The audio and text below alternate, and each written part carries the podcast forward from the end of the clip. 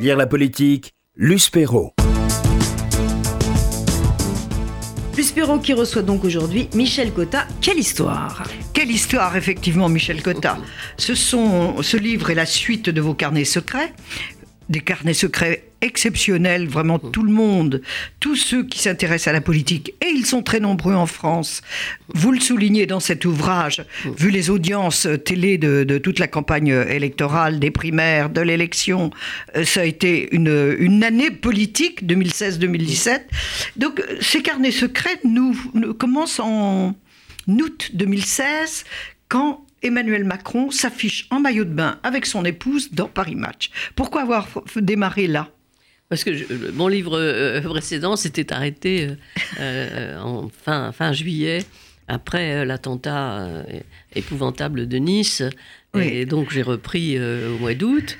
Et au mois d'août, effectivement, Emmanuel Macron venait de lancer son premier mouvement le 12 juillet, un mouvement... en marche. En marche. Il y avait eu Amiens avant. Mais euh, En Marche, c'était à Paris et c'était le. Euh, ah bien, c'était le début de sa marche, mais euh, Paris, c'était le début d'un parti qui existait, d'un mouvement. bon, et, donc j'ai trouvé que c'était quand même le, le, bon départ pour tout ce qui a suivi. Alors vous parlez d'une année euh, très, très intéressante. C'est vrai qu'elle a été très intéressante, mais Dieu que nous nous sommes trompés les uns et les autres, parce que euh, toutes les fois, euh, enfin, je, toutes les fois quelque chose, il faut dire, c'était personne n'y a cru. C'était une réalité. Non, mais tout personne n'a pensé. Tout a été cul par-dessus tête. C'est-à-dire voilà. personne, tout le monde a cru que la droite avait un boulevard devant, devant elle. Bon, pas elle Les élections imperdables de la droite. voilà, que la gauche. Un, un, président qui ne se représente pas, ça ne s'est jamais ça vu. jamais vu. Euh, un Premier ministre qui soit battu euh, aux primaires comme l'a été Manuel Valls, c'était quand même pas... Euh, Invraisemblable. et, l'affaire Fillon, qui est venue complètement bouleverser... Un feuilleton. qui est devenu un feuilleton, est venu bouleverser aussi les pronostics sur la droite. Enfin, c'est vrai qu'il ah. s'est passé tous les jours quelque chose. Alors, justement, vous racontez ces primaires de la droite. Il y avait Juppé qui était le, depuis longtemps trop, trop fort dans les mmh. sondages, comme le souligne euh, dans son livre euh, Gilles Boyer, ce livre que nous avons failli couronner au prix du livre politique. Euh, donc, trop, trop fort. Et, il est blackboulé par les électeurs. jamais être Invraisemblable. Euh, invraisemblable et vraisemblable. Invraisemblable parce qu'effectivement, tous les sondages montraient que, euh, et montrent toujours d'ailleurs, hein, qu'il est en tête. Ah, mais bien sûr, des gens des préférés. Euh, toujours. Et à la fois, il a peut-être fait une erreur qu'il a reconnue après. il a peut-être fait une erreur de s'allier trop vite avec le centre. Peut-être aurait-il dû attendre le deuxième tour des primaires, ou, même après le deuxième tour des primaires, pour euh, dire qu'il faisait équipe commune, mais des tandems euh, avec, avec François Bayrou. Je crois que ça a eu sur euh, pas mal de militants, et c'est quand même les militants qui votent, les militants et les sympathisants qui votent en premier. Alors sur l'ensemble de la France, évidemment, Juppé était sûrement l'homme que les Français auraient tout à fait accepté comme président de la République, mais sur le terrain. Les militants LR, c'est autre chose. Sur le terrain plus réduit de LR, effectivement. Ceci étant, la remontée euh, une finale qui n'était pas du tout prévue euh, de François Fillon euh, a été quand même quelque chose d'inattendu et sans doute, sans doute dû au, à son, intervention de septembre à sa blessure Sartre. Son intervention de septembre, alors commencer effectivement en, en disant imaginez De Gaulle. imaginez De Gaulle mis en examen, c'était déjà gonflé étant donné la suite. Euh, mais, mais, aussi, euh, il y avait quand même euh, autour de lui des forces différentes. Il y avait tout à, la fois tout ce qui était l'ancien gaullisme social, séguiniste, c'est ça dont François Fillon a été longtemps le lieutenant. Enfin, et s'en est prétendu l'héritier. et, puis en même temps, toute la droite euh, catholique, sens commun, euh, qui a fait campagne avec lui du début à la fin, et, ça ne sont pas des modérés. Euh, c'était sens commun n'est pas des modérés. Donc au fond, il a essayé. Mais c'était un peu hétéroclite ben, quand même. C'était un peu hétéroclite et ça lui a valu à la fois de gagner à la primaire, parce qu'il avait à la fois l'un et l'autre socle, et, et, après évidemment euh, d'avoir une campagne beaucoup plus difficile, qu'il aurait été de toute façon, même s'il n'avait pas eu ce qu'on a appelé l'affaire Fillon. Oui, parce qu'il a quand même euh, fait tout pour perdre Fillon. Il n'a pas balayé devant sa porte avant de, de se présenter. Il aurait pu mettre au, au clair sa situation. Il est parti un mois en vacances après avoir gagné la primaire. C'est pas comme ça qu'on. Son, son problème était lorsqu'il est parti euh, en vacances, moi je l'avais vu à ce moment-là. Ça, c'est- vous, Et- vous et- révélez ça, ce- peu de Français le savent. Alors, Ça- il- ceci explique peut-être cela. Non, mais il se disait euh, j'ai été désigné en novembre, il faut commencer la campagne en janvier, donc il faut que je prenne un peu de distance euh, en décembre. Et finalement, non. Voilà, finalement, il faut jamais prendre de distance. Ou alors, il faut en prendre alors avec des gants. Voilà, l'absence, d'autant que le programme de, de François Fillon était très très rude, très euh, libéral, très, Très euh, et que dès le début, dès le début, y compris à l'intérieur de son mouvement, il y a des gens qui ont dit attention, 500 000 fonctionnaires Sur la ça sécurité se- sociale, sur- euh, la sécurité sociale, 500 000 fonctionnaires, ça se euh, fiche pas en l'air d'un. Donc il était déjà d'un coup. Donc il s'était déjà euh, confronté à une partie des républicains. Donc évidemment, euh, lorsque par la suite il a été pris euh, dans la main, enfin un peu Bon, ça- la main dans le sac ou euh, Ça, c'est pour 2017. voilà, mais justement, déjà en 2016, euh, les, les républicains bloquaient un peu, ou un certain nombre de républicains bloquaient en disant que jamais François Fillon ne pourrait faire ce qu'il avait annoncé. Donc en fait, les, les fonctionnaires et la sécurité sociale. Euh, Puis les fous- avec les gros soins, les, euh, et les- et les, les gros et les soins, petits et les bobos. petits soins et les petits bobos, voilà, c'est ça.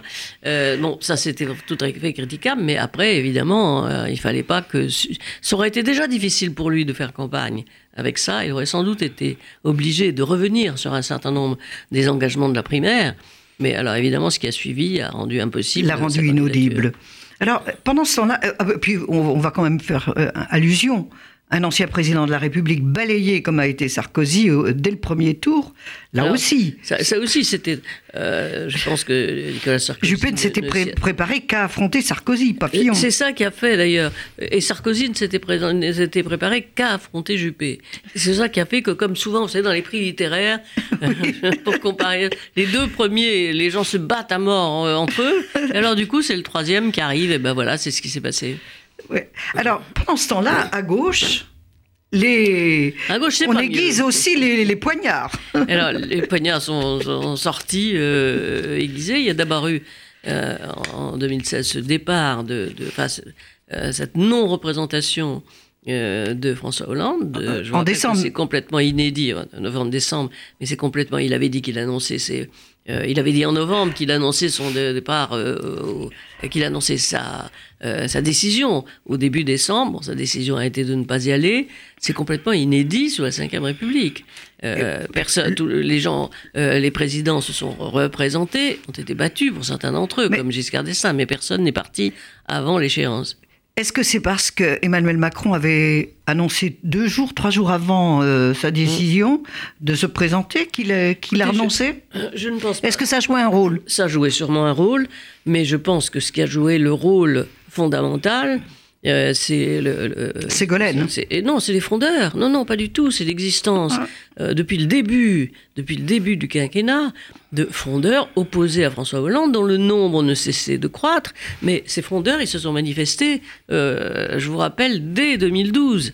Ils ont refusé de voter euh, une loi sur l'Europe qui pourtant a- allait de soi.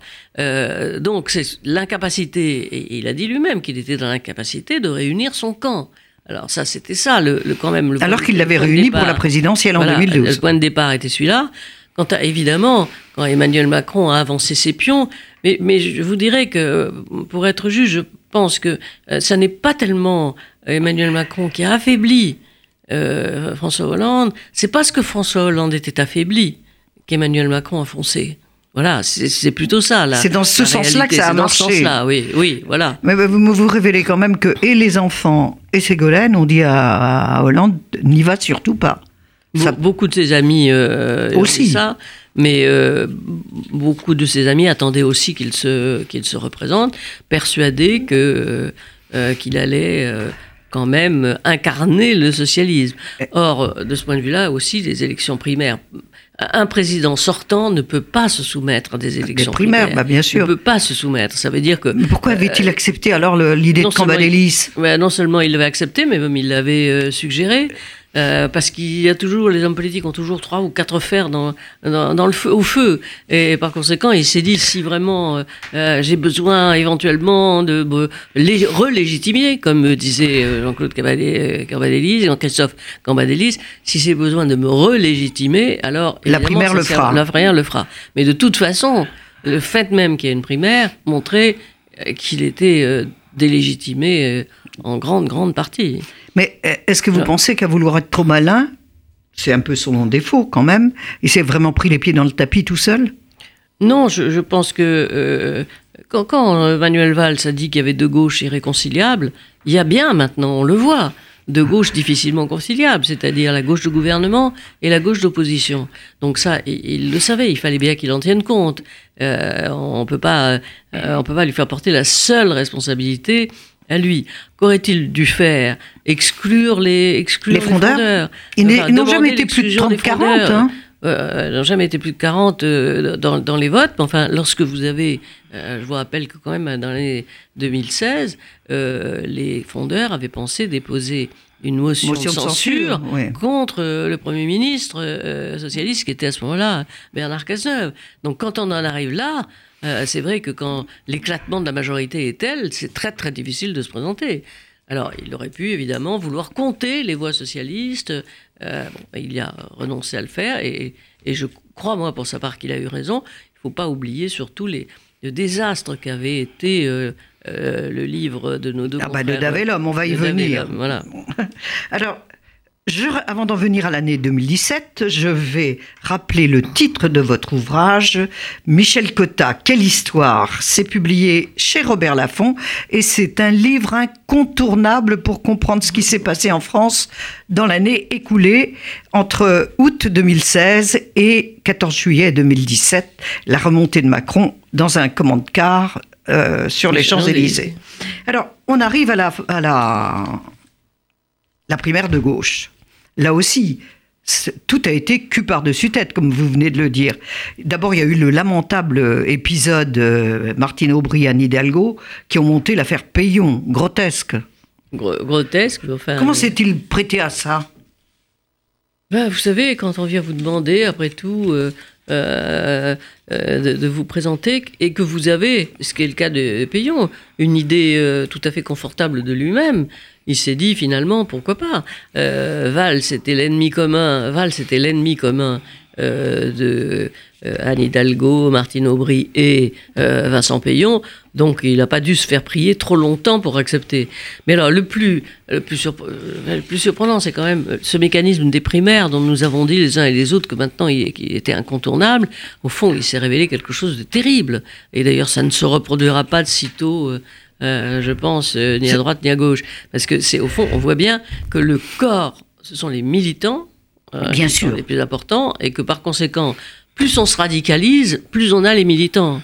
Donc ça a donné à la fois du côté de la droite François Fillon, et ça a donné Hamon du, côté de, de, côté de la gauche. Et Hamon était sûrement celui de tous les candidats qui avait le moins de chances de se mesurer au suffrage universel euh, de l'ensemble des Français. Bien sûr, des deux côtés. Des deux côtés. Euh, qu'est-ce que vous avez euh, pensé quand vous avez vu le nom d'Amon s'afficher comme vainqueur de la primaire de gauche bah, Catastrophe Enfin, on, l'attendait quand même, parce qu'on voyait bien, qu'on a bien vu le déroulement, déroulement des choses. Alors, Hamon n'est pas, pas en cause. Hein. Benoît Hamon est un homme tout à fait euh, respectable, militant. Euh, bon, simplement, il ne représentait pas, dans ce débat-là, il n'a pas représenté la gauche de gouvernement. Il a représenté la gauche d'opposition. Alors, à ce moment-là, euh, c'est vrai que D'abord, il n'avait pas une formidable aura auprès même du Parti socialiste. Il était à peu près inconnu des Français. bon, ben, c'est pas le meilleur candidat qu'on puisse trouver. Ben, voilà, c'est ce qu'a dégagé la, primaire. Parce que la primaire, il a fait une mauvaise campagne dès la qu'il a primaire, été ça a été La primaire, c'était quand même tout sauf Valls. Oui. Alors, en, effet, est-ce que Valls a eu raison de se présenter à la primaire? Euh, Lorsqu'il en avait parlé à François Hollande, François Hollande lui a dit Attendez, euh, c'est pas le moment. euh, c'est pas le moment. Si je suis mis en cause, moi, il est évident que mon Premier ministre le sera aussi. Bon, mais ça, Manuel Valls ne l'a pas en- entendu cette oreille. Il a pensé qu'il pouvait inverser, au contraire, le cours des choses pendant la primaire. Et donc, euh, tout ça débouche, tout ça dé- débouche euh, sur un, un candidat qui était sûrement le moins apte à euh, figurer à la présidentielle. Euh, Et son score, d'ailleurs, l'a montré. Oui, mais ju- ju- justement, Valls, on l'a accusé d'avoir trahi Hollande.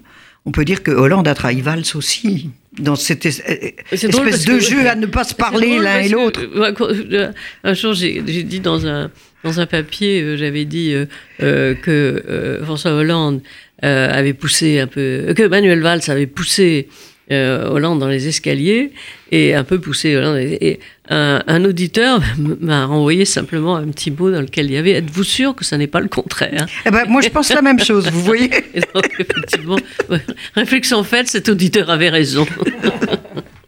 Et donc moi aussi, je suis très contente. On voit que, alors bon, on, on oublie la gauche, ça y est, elle est elle- avec l'élection d'Amont, avec sa course pour l'alliance avec Mélenchon, elle, a, elle a complètement, euh, elle a complètement disparu la gauche. Euh, La gauche. la gauche de gouvernement Euh, en gauche tous les cas. gouvernement. Mais elle a été absorbée par, euh, par Emmanuel Macron. À Voilà. partir du moment où Emmanuel Macron a fait une campagne ni de gauche ni de droite, en, prenant, si vous voulez, la, la droite de la gauche et la gauche de la droite. Mais euh, c'était le vieux rêve de Bérou. Voilà, c'était le vieux rêve de Bayrou qui a eu assez de, euh, je trouve, euh, de euh, d'élégance pour renoncer Ah oui, mais, pas aussi simple que ça quand même le ralliement.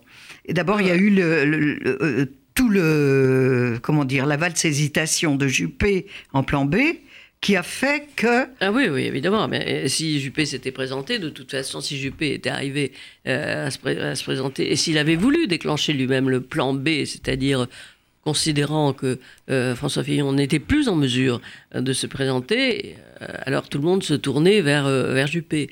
Mais c'est vrai que le problème, c'est que ces élections primaires donnent une sorte de légitimité au type qui gagne à celui qui les gagne. Et au fond, la légitimité, donc, c'était Fillon qui l'avait. Et jamais Alain Juppé n'a voulu em- empiéter sur cette légitimité-là. Alors il disait, si François Fillon vient, me le demander, bah vient voilà. me le demander, d'accord. Mais voilà, François Fillon ne l'a pas demandé. Donc, euh, Alain Juppé, finalement... euh, et avec est beaucoup pas- de dignité euh, s'est retiré complètement. oui, avec beaucoup de dignité et un commentaire très très dur lorsqu'il est parti, très dur sur François Fillon, en disant Bah, que son ce qui était normal, quand en même. disant que son entêtement avait euh, empêché, euh, Et- et- empêcherait la droite de gagner, ce qui était vrai. Et- et il, il n'a pas agi en homme d'État, ni dans l'intérêt de la France. Euh, en gros, c'est pour résumer la pensée de Juppé, c'était un peu ça. Absolument. Bon, donc, mais euh, Juppé, euh, pardon, Bayrou n'a pas rallié Macron au moment où il était le plus haut, où il, où il Ah était non, au zénith. voilà. Il a- au moment où il était le plus bas. Où il avait eu cette phrase malheureuse sur la colonisation, crime contre l'humanité, la colonisation de la France en Algérie. Oui, mais ça en donne, ça n'en donne pas. Ça en donne moins, plus de euh, poids. Voilà, plus de poids à ce qu'a fait Bayrou, parce Vous avez beaucoup tout. de tendresse et de, et de sympathie pour Bayrou, on le sent Ben pendant- oui, tout au long de ce je- livre. je- écoutez, je trouve quand même que quelqu'un qui a passé sa vie à essayer de faire un centre sans y être parvenu, et qui laisse sa place à un plus jeune homme euh, qui va y réussir, c'est vrai que ça ne, ça ne manque pas d'élégance. Et puis je trouve surtout que dans l'analyse de la politique, il est vraiment très fort parce qu'il a toujours un, un, euh, un décor historique important, il s'inscrit toujours, et, et- et que euh, ses jugements en politique, euh, je sais que beaucoup de gens disent le contraire, mais après tout c'est mon avis et je le partage, euh, je pense qu'en politique, il a un grand sens d'analyse et même s'il a au fond finalement échoué dans, sa, dans son désir de lui-même construire euh, le fameux centre que voulait Giscard d'Estaing, deux Français sur trois. Alors, il y a un portrait de Macron que, vous croquez comme ça, à, travers euh, ce que vous en dit Cambadélis, ce que vous en dit euh, Gérard Collomb, ce que vous en dit Christophe Castaner, ce que vous en dit Hollande. Alors, vous le voyez comment vraiment Macron?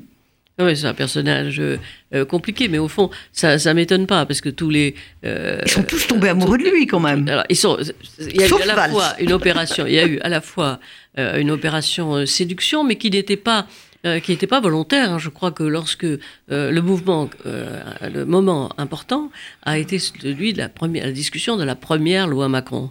Et dans cette première commission qui discute la loi Macron, il y a euh, euh, Cassanière, euh, qui, Cassanière qui devient, dont on voit aujourd'hui se profiler d'une stature plus importante, et puis il y a Richard Ferrand.